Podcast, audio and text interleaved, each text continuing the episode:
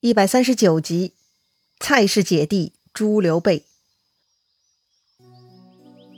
上一回咱们说到，刘表对立嗣之事呢有些烦恼，刘备趁着酒兴就说出了心里话。刘备劝刘表不要随便尝试废长立幼，这样很危险。如果蔡氏一族的势力是个隐患呢，那就逐步削弱蔡家势力即可。但是此刻的刘备呢，已经落入蔡夫人的眼睛了，所以呢，但凡刘备跟刘表在一块儿。这个蔡夫人呢，都会偷窥偷听的，所以刘备的言论和态度又被蔡夫人给掌握了。这之后呢，蔡夫人就把刘备当做眼中钉，跟自己的弟弟蔡瑁商议要弄死刘备。本来呢，蔡瑁想栽赃刘备，说这个刘备写下反诗要造反，但刘表还是清醒的哈，他看出了破绽，所以呢，没有同意蔡瑁去新野攻伐刘备。于是蔡瑁呢，就想出了一个新的主意，他对刘表说呀。主公啊，今年大丰收，应该将众官员聚集于襄阳，好好表彰一下，以展示主公的抚劝之意呀，请主公定夺。刘表说：“这是个好主意，不过我最近身体不爽，没办法主持大局呀。要不就让两个儿子帮忙招呼客人吧。”蔡瑁却说：“公子年幼，恐怕礼数不周全呐。”哦，我这样啊，那刘表又提议了，那就去星爷把玄德请过来帮忙招呼客人吧。蔡瑁一听很高兴哈，哈哈，正中下怀。于是呢，他很快差人去星爷把这个刘备请来襄阳了。很快，使者到了星野，传达了刘表邀请刘备的意思。此时，刘备手下的孙乾呢就过来进言了。孙乾说呀。昨日看见主公匆匆而回，很不开心。我猜测荆州一定发生了什么不痛快的事情。既然如此，这回荆州来召唤主公就不必去了。听孙乾这么说，刘备啊就把之前去荆州的事情跟手下众人说了。关羽就说了：“兄长怀疑自己说错话了，可能刘荆州并没有察觉到。外人说的话不要轻易相信。”此地距离襄阳不远，如果拒绝过去，反而惹得刘荆州起疑心啊。刘备觉得关羽说的有理哈，就还是准备去荆州。但张飞反对，他说呀：“宴无好宴，会无好会，不如别去。”哎，这可让刘备为难了，这到底去还是不去呢？此时呢，赵云出来说话了：“我带上马步军三百人一起去。”可保主公无事。哎，刘备觉得这是个好主意哈，他就同意了，就跟赵云一起去了襄阳。听说刘备来了，蔡瑁啊亲自出城迎接，接待规格是很高的。蔡瑁也特别的谦恭有礼。在蔡瑁之后呢，又有刘琦、刘琮，还带着一班文武官僚出迎哈，排场搞得很大。刘备看到两位公子都在，也没有特别疑心，就根据安排呢，住在驿馆之中了。这天。刘琦呢就过来找刘备了，说自己的父亲生病了，不能动，所以请叔父帮忙招待客人，要劝服各处都要好好的。刘备听刘琦这么说呢，就表态了：本来我不敢如此，但如今既然有了兄长的命令，我不敢不从啊。第二天，下面来报，说是九郡四十二州官员都到齐了，于是呢，蔡瑁就找蒯越商议，说呀。刘备是只枭雄，久留于此必为后害。那今天就可以办掉他了。蒯越就说了：“不行，这样做恐怕会失去市民之望啊。”蔡瑁呢，却对蒯越说：“我已经领了刘荆州密旨了，这就是刘荆州的意思啊。”哦，既然如此，那蒯越就没得说了。只是提醒蔡瑁要预先做准备。蔡瑁很得意哈，他说：“东门岘山大路，我已经派了我弟弟蔡和带兵把守了。南门外有蔡中把守，北门有蔡勋把守，西门外有谭熙，是不用把守的。就算有数万人马，都很难平安度过的。”哦，这个蔡瑁想的还挺周到的哈。但蒯越还是有疑虑。这个赵云跟刘备是形影不离，那是个大障碍啊。蔡瑁就说了：“我会埋伏五百士兵在城内准备。”蒯越又献计哈，可派文聘、王威二人，另外在外厅设宴来招待所有武将，这样就可以把赵云给骗出来，然后就能动手了。蔡瑁觉得蒯越讲的很有道理哈，就采纳了蒯越的建议。到了设宴的这一天，刘备骑着的卢马呢，就去荆州了。刘备是承担主人的角色哈，帮助刘表招呼客人的，他是十分尽心尽职。这个时候呢，文聘、王威就过来了，他们请赵云啊去外厅入席。赵云是反复推辞，他不肯。但是刘备觉得这样也不妥哈，所以呢，就命令赵云去赴宴了。赵云是百般不情愿。只是刘备坚持嘛，赵云也没办法，就同意去外厅喝酒。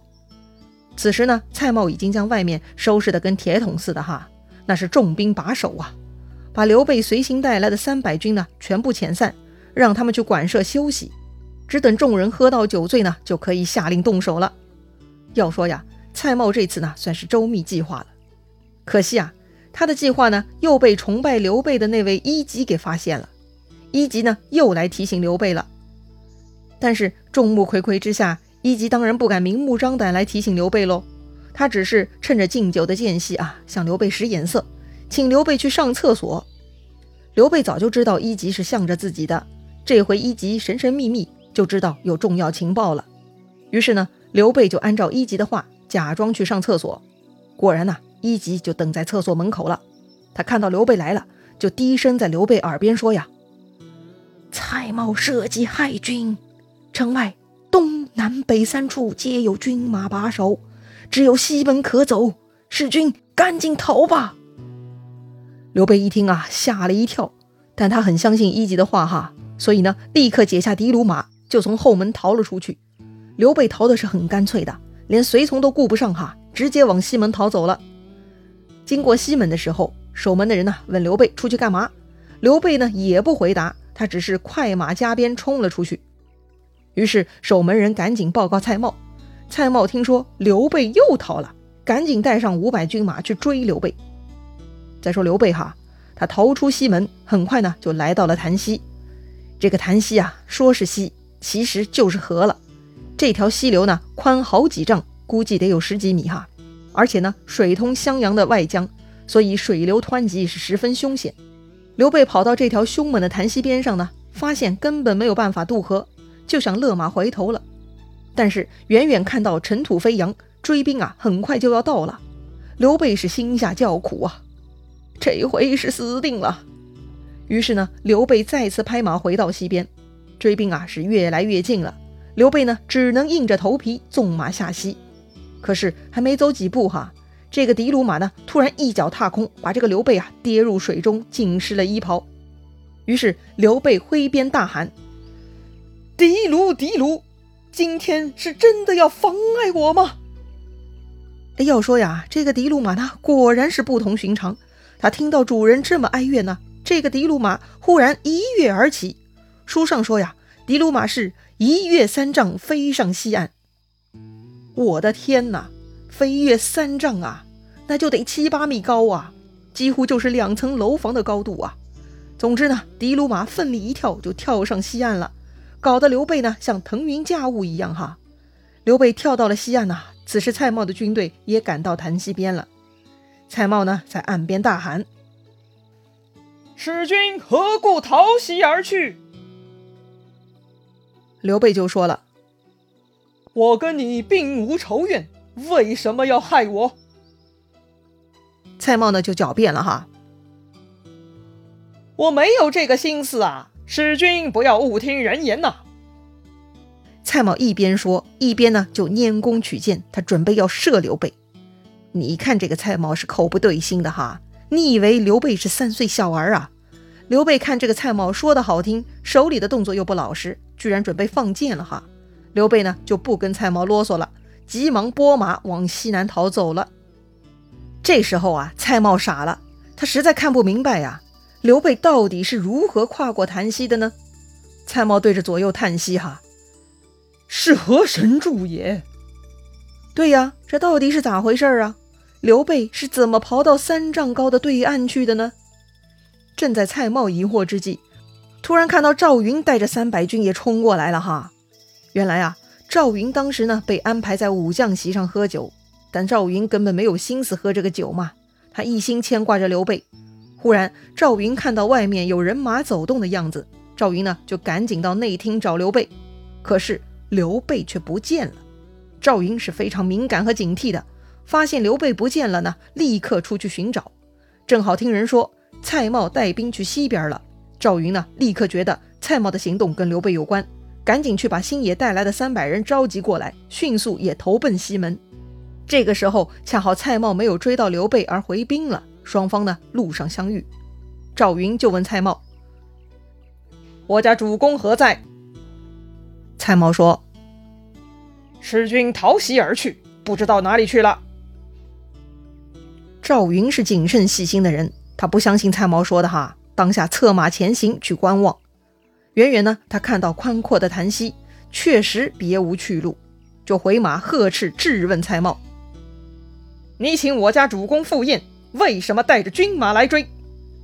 蔡瑁呢狡辩说：“九郡四十二州县官僚都在这里，我是上将，怎么可以不防护呢？”赵云就继续逼问。你把我家主公逼到哪里去了？蔡瑁呢？假装无辜，他说：“我听说使君骑马出了西门，所以追了过来。可是到这儿却没有看到使君。”赵云还是疑惑哈，又一次来到潭溪边观察，却看到对岸有水迹。赵云啊，心里暗想：难道连马都一起跳过溪去了？这太不可思议了呀！于是赵云呢，派手下三百兵四下搜索，哈，还是没有找到刘备的踪迹。等赵云回马再问蔡瑁的时候，人家蔡瑁早就回兵入城了。于是呢，赵云抓住守门的士兵追问，大家呀都说这个刘使君是飞马出西门而去的。赵云呢还想入城，但又担心有埋伏，哈，于是索性带兵回新野了。对呀，刘备不见了，如果不在襄阳，那就得回新野查看呢。赵云这个保镖呢，还是非常尽职尽责的。那到底刘备啥情况了呢？他能安然回到新野吗？咱们下回再聊。